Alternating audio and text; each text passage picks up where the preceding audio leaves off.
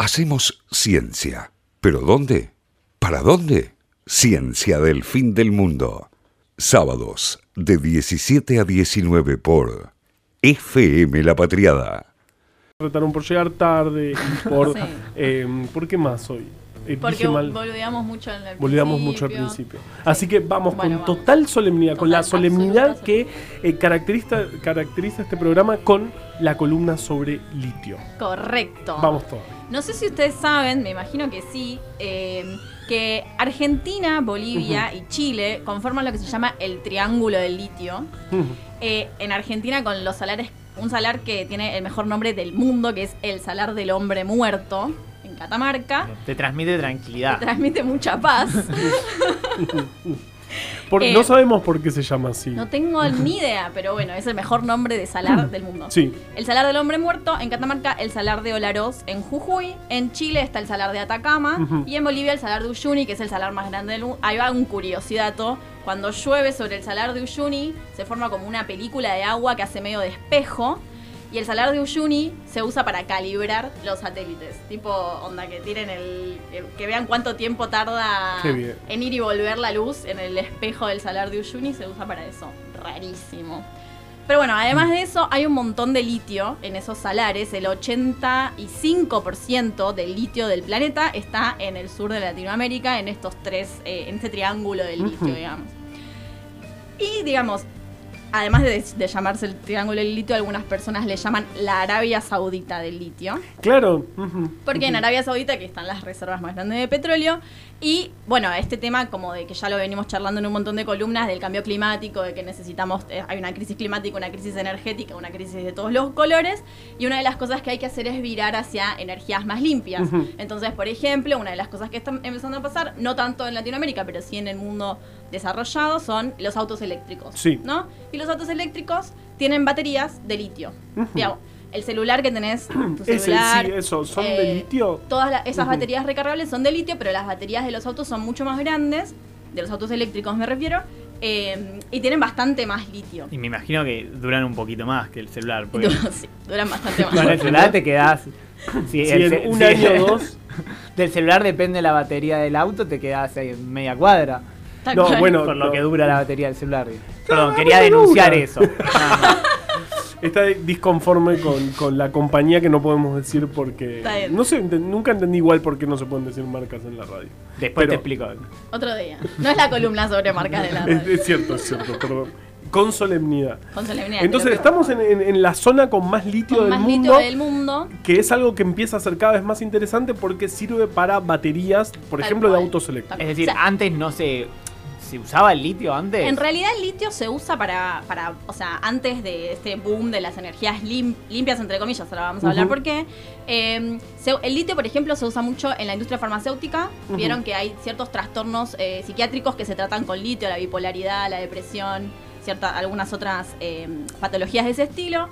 También eh, se usa mucho el litio en la, esto yo no lo sabía, en la industria de la cerámica y del vidrio, aparentemente porque el litio baja mucho el punto de fusión, entonces es como que es más rápido y, y cuesta menos energía eh, fundir Hervir o- cosas, claro, exacto. fundir cosas.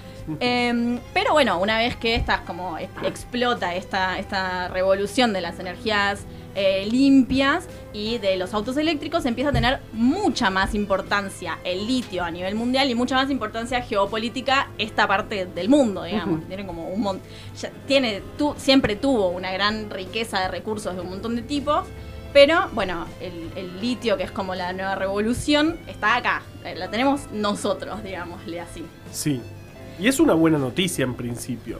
En principio es una muy buena noticia. El tema es que, bueno, después hay que ver quién lo explota, quién se lo queda, quién lo. ¿No es cierto? Porque noso- pensá que nosotros tenemos un montón de litio, pero lo que hacemos es exportarlo a granel. Exportamos O la sea, sal solo, claro. de carbonato sin de litio. hacerle nada. Sin hacerle nada. O sea, solo la extraemos del salar. Ahora les voy a contar cómo se hace. Eh, la exportamos y lo que hacemos es cada vez que nos compramos un celular importado, una compu que viene de afuera, un auto eléctrico acá no se usa mucho, pero cada vez que hacemos eso estamos importando de vuelta el litio que habíamos Claro. exportado, pero con valor Ahora agregado. con valor agregado. Ahora Claro. formando parte de una batería. Exacto, se calcula que el litio que hay adentro de una batería, al revés, la batería cuesta 100 veces más que el litio que tiene adentro. Claro. Entonces, estamos comprándolo 100 veces más caro. Claro, y Em, no solo eso, sino que ¿quién exporta el litro? El litio, digo. No es que el usufructo de las ganancias de la exportación del litro, del litio, Del li- perdón, del litro. son todas para el gobierno nacional, No, sino cual, que cual. las mineras, digamos, sabemos, tienen porcentajes de de retenciones, de impuestos Bajísimo. ínfimos, Sí, con lo sí. cual es mínimo a lo que le queda Sí, al tal país. cual. Y las mineras no son nacionales. La mayor parte de las mineras acá en Latinoamérica son de otros países. Eso está- es también una de las cosas que hay que empezar como a pensar. Onda, bueno, tenemos un montón de litio, vamos a usar un montón de litio como planeta. Bueno, tratemos de que esta, esta repartija sea un poco más justa. Y otra cosa que tiene la extracción del litio es que uno dice, bueno, los autos eléctricos son tipo la energía renovable, energías limpias, etcétera, y cuando te pones a investigar cómo se extrae el litio de los Ujú. salares, no es una cosa tan limpia. Es, es medio como el secreto sucio de la energía limpia, digamos. Eh, no sé si buen título, qué buen título. Eso es para un documental de. de- No, sí. es para nuestro libro de científicas de acá. Ustedes saben que no- yo estoy, estoy escribiendo un libro con otras compañeras que se llama Científicas de acá. Nos pueden seguir en Instagram, arroba científicas de acá, Me en encanta. Twitter, Por, por favor, háganlo. en Twitter, arroba científicas acá, sin el D porque no entra. Eh, y básicamente todo esto que les estoy contando en realidad es una excusa para hablar sobre una científica de acá que es Victoria Flexer.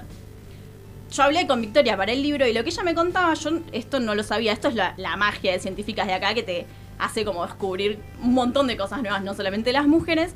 Lo que me decías, eh, Victoria, es que si vos ves una, un- en un salar una mina de litio, la mina de litio es en realidad una, imagínense una cancha de fútbol, del tamaño de una cancha de fútbol, una pileta gigante.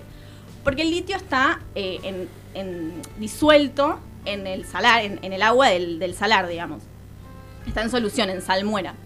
Y la manera de extraer el litio de la salmuera es tirar toda la salmuera en ese piletón gigante y esperar. Y esperar a que el sol y el viento evaporen el agua y entonces queda la sal de litio en el fondo. Y ustedes imagínense, porque, do- o sea, ¿dónde están los salares de litio? Están en Jujuy y están en Catamarca, ¿no? El salar del hombre muerto y el salar de Olaroz.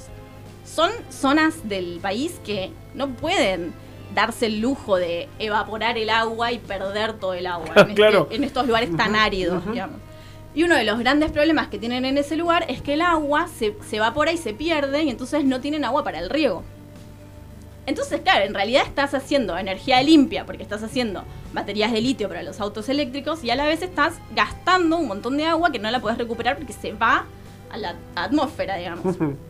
Y otro de los problemas que tiene es que cuando vos recuperás el litio, la sal de litio de ese, de ese piletón, todo el resto de, la- de los subproductos son residuos, son impurezas que no son tóxicos, pero ocupan un montón de lugar en el que no se puede hacer otra cosa más que tener el Esa residuo ahí tirada, enterrado, digamos.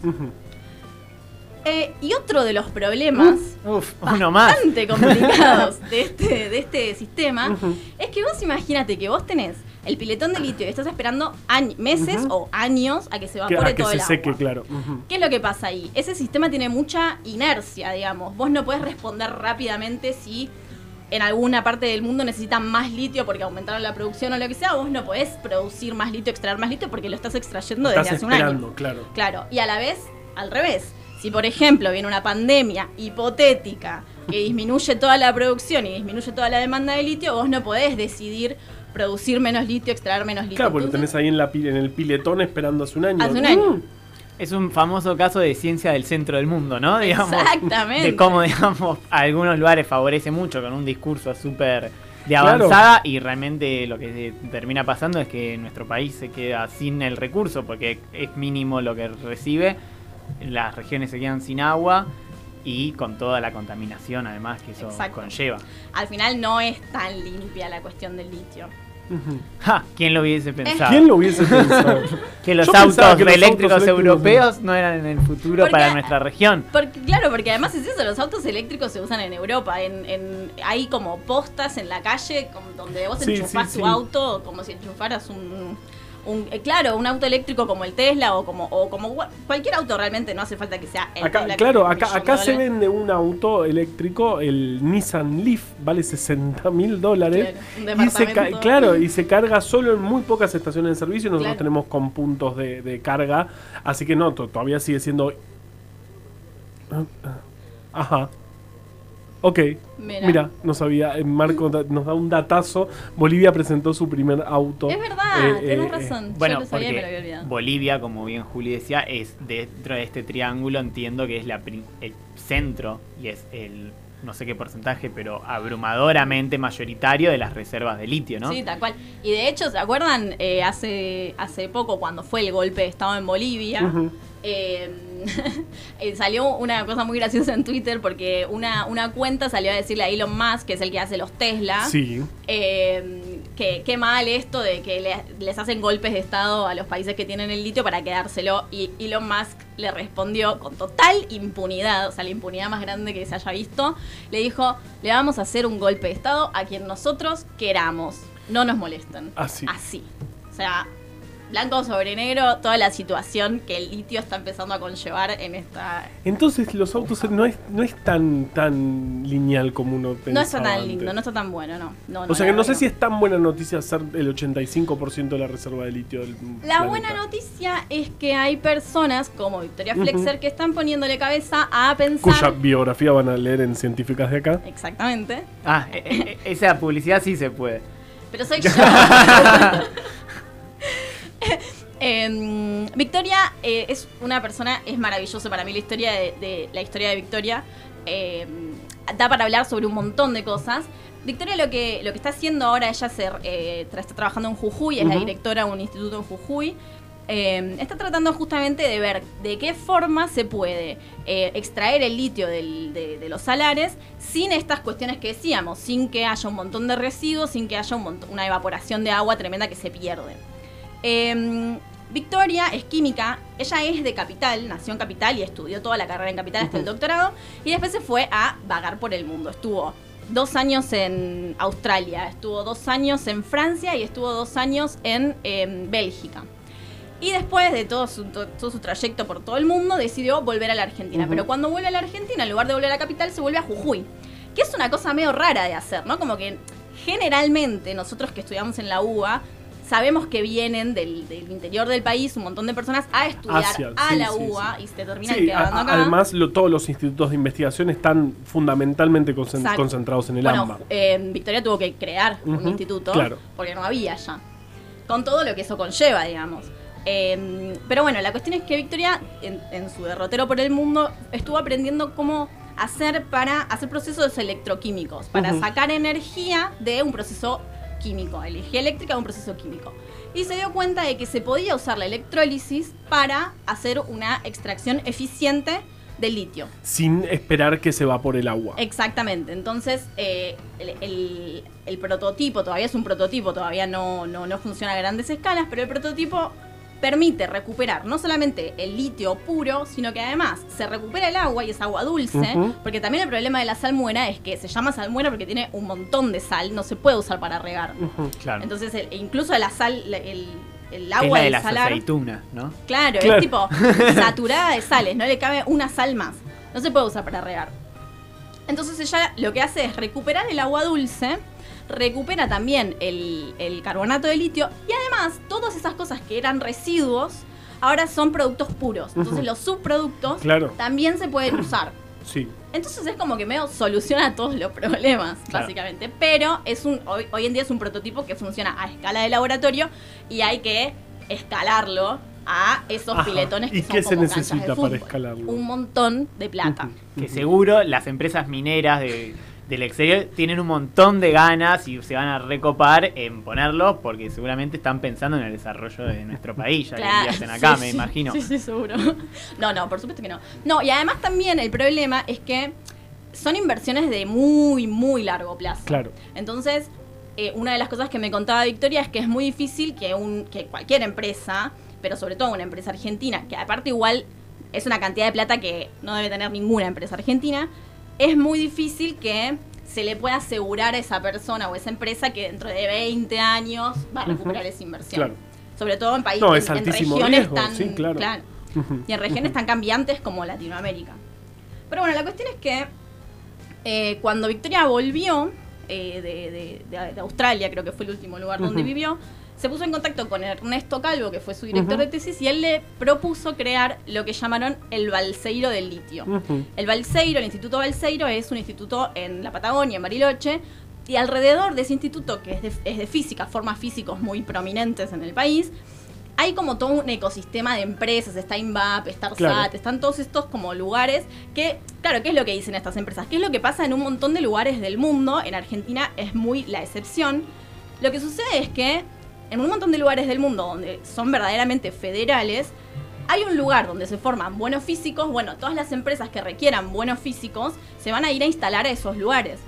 Eh, en cambio acá lo que sucede es que, bueno, el Balseiro es una excepción, pero después el resto de las industrias están todas como en el, como cerca de Buenos Aires, porque es donde está la gente, Sí. digamos. Entonces ella dijo, bueno, no, pero el salar está en Jujuy.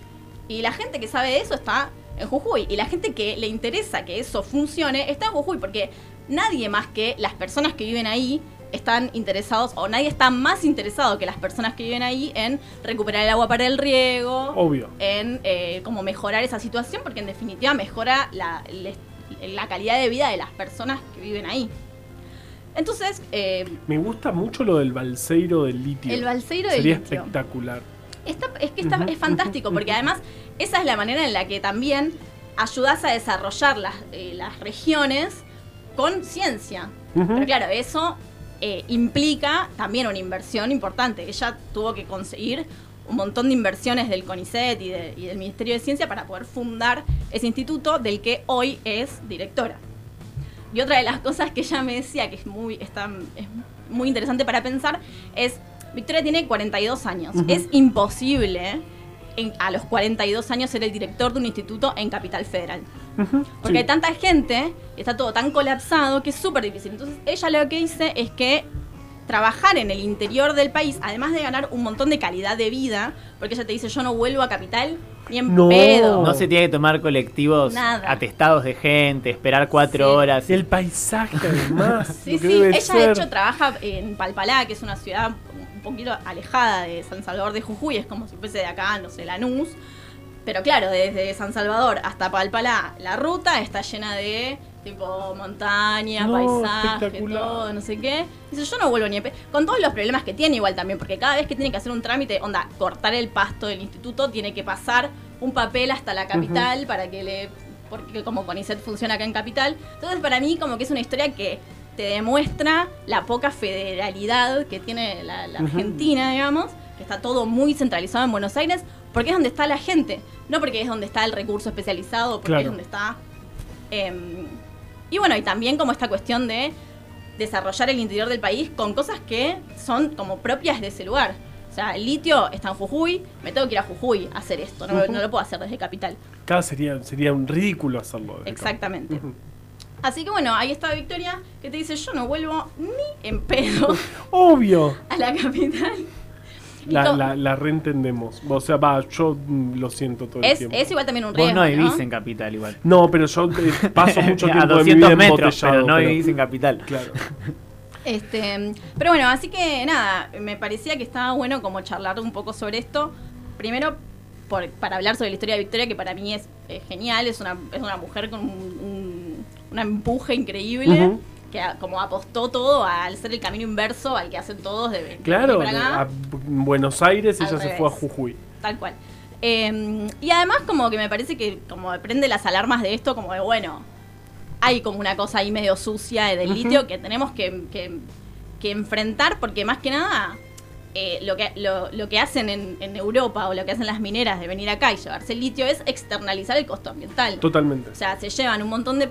eh, porque claro, es- o sea, es nada, es Claro, sí, se les contamina menos su ciudad, pero a costo Sí. de eh, dejar Y sin agua y- posibilidad. y, y sacar un... Pero como no es de- el país de ellos, Claro, e- de es interesante todo. un montón de recursos, digo, con Claro. la exportación de litio, inclusive haciéndolo de manera responsable, podríamos solucionar un montón de los problemas que tiene nuestro país, ¿no? Digamos. Sí, sí, es interesante la cantidad de no listas faltan, que tiene ¿no? cada problemática, porque acá vemos la falta de fe- federalización, dije bien, vamos, de en particular el sistema científico argentino, eh, eh, este problema de las potencias extrayendo en, en- en otros países y, eh, ¿cómo dijiste? El costo ambiental exportando, Externalizar el costo externalizando Y acá el costo Marco, ambiental. que creo que con sus aportes, si la gente aptra está escuchando, lo podemos postular a Me mejor operador sí, de la sí, radio del eso. año. A ver si escuchan también un poco FM La Patriada.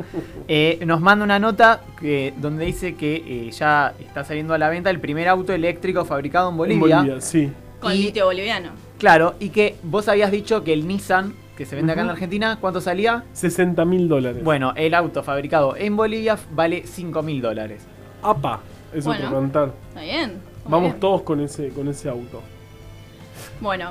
Bueno, nada, eh, no tengo más nada para decir más que No. presentar el tema. Sí, ¿por qué elegimos este tema? Elegí un tema de una banda que a mí me gusta mucho que se llama Mel y el tema se llama En el desierto porque, bueno, un poco como esta idea de, de, de dónde necesitamos eh, hacer este tipo de cosas para recuperar el agua. Espectacular.